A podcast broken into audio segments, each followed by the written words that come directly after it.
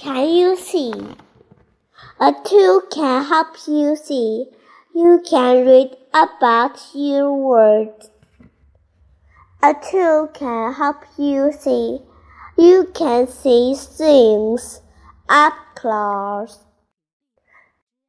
A tool can help you see. You can you can see that you can see tiny things.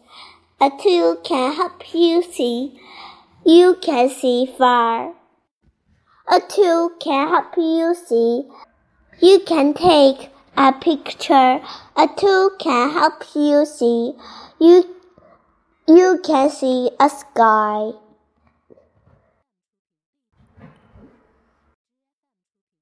Pick up a tool.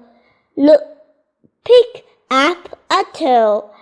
Look around your world